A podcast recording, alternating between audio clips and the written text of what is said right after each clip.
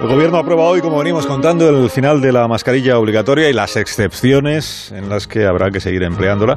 En los centros de trabajo hemos contado que la norma va a quedar a discreción de cada una de las empresas del servicio de prevención de riesgos de cada una de las compañías. Le pregunto a Fernando Onega eh, si le convencen las razones que está dando el gobierno para sostener que ya no es necesaria la mascarilla en espacios interiores. Eh, Fernando, buenos días.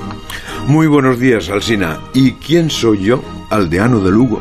Para dudar de las razones de un gobierno que tiene un Ministerio de Sanidad, asesores que se suponen doctos, científicos de gran sabiduría y miles de médicos del sistema sanitario. Si no todos están de acuerdo en cómo se liquida la mascarilla en interiores, este aldeano no puede hacer otra cosa que correr a contarlo como Dominguín. Pero al correr a contarlo, veo que estamos en una incidencia de 400, que no es mucho, pero existe. Se siguen produciendo decenas de miles de contagios cada semana. A 17 de abril, hace dos días, había más de 4.000 personas hospitalizadas por COVID y 301 en la SUCI. Y por culpa de la Semana Santa, no tengo el último dato de fallecidos, pero han sido centenares. ¿Qué puede hacer un aldeano ante eso? Lo primero, ponerse en guardia y si tiene una edad mucho más, porque el virus sigue ahí.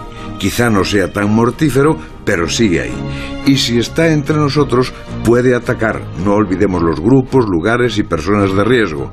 Y el gobierno lo sabe.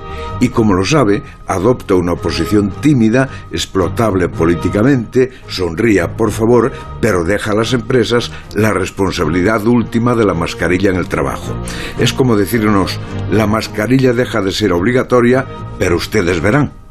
Yo, que soy de la generación del póntelo, pónselo, por si acaso, no me la voy a quitar.